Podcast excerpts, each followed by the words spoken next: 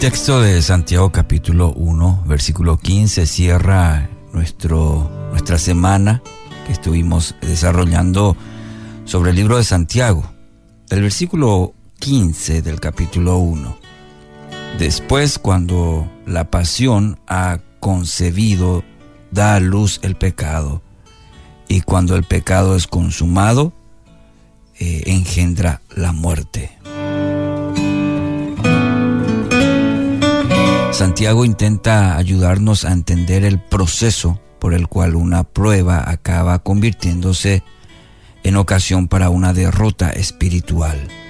Y usando la analogía de la gestación de un ser humano, nos ha explicado que somos arrastrados por los malos deseos que anidan en nuestros propios corazones.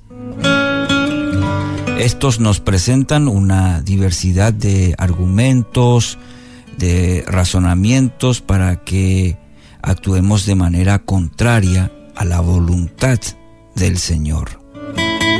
Y cuando estos razonamientos se hacen fuertes en, nuestra vida, nace una idea, la semilla de lo que eventualmente se convertirá en una acción. Es decir, empieza en la mente. Y ese pensamiento es el que debemos quitar antes de que tenga la oportunidad de echar raíces en nuestro corazón.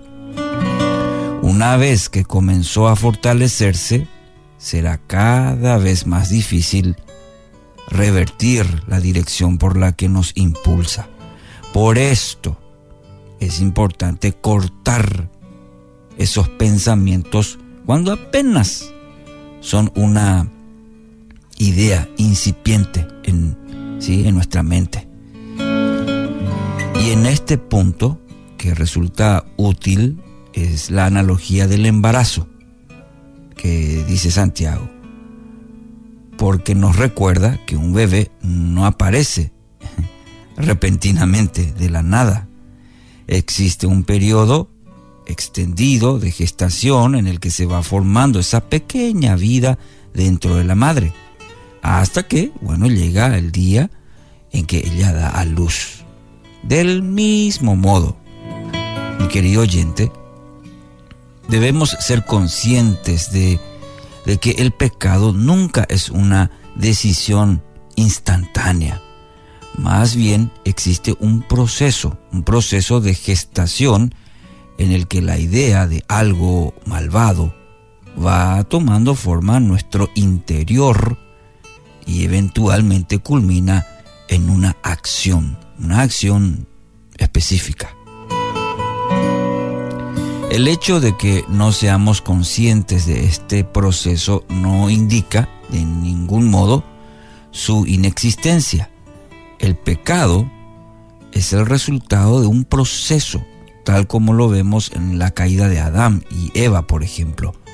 Ahí la serpiente se acercó y entabló un diálogo en el que sembró la duda sobre la bondad de Dios y especuló con las posibles consecuencias de la desobediencia. Notamos, a diferencia de Jesús, por ejemplo, haciendo un contraste de Jesús en el desierto, eh, la mujer participó en este diálogo, lo cual constituye un error fatal, pues el enemigo es infinitamente más astuto que nosotros. Cuando comenzó a germinar la idea de comer del fruto prohibido, desencadenó en una acción, tomar el fruto y probarlo. La acción en sí no constituye el fin de la vida, pero es el principio del fin. ¿Mm? Lo repito, la acción en sí no constituye el fin de la vida, pero es el principio del fin. Esa primera acción se verá seguida por otras acciones, las cuales eventualmente se van a convertir ya en un estilo de vida. Y esa forma de vivir, señala Santiago, acaba en la muerte. Claro, una muerte espiritual se está refiriendo. Es por eso la insistencia, mi querido oyente, que el momento en que nuestra lucha contra el pecado es más efectiva es su etapa incipiente. Ahí cuando empezamos eh, en la gestación, como dice Santiago. Al igual que José con la mujer de Potifar, recuerda, debemos huir mm, al primero. Mm, debemos huir ante la mera posibilidad de pecar.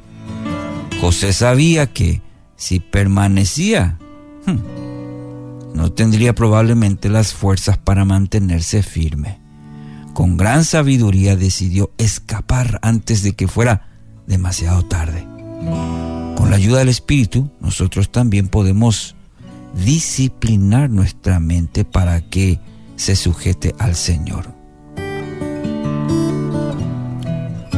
Espero que estas reflexiones sobre el libro de Santiago nos ayude a poder entender el proceso y sobre todo nos dé la fortaleza para tomar decisiones en nuestra vida. Que así sea.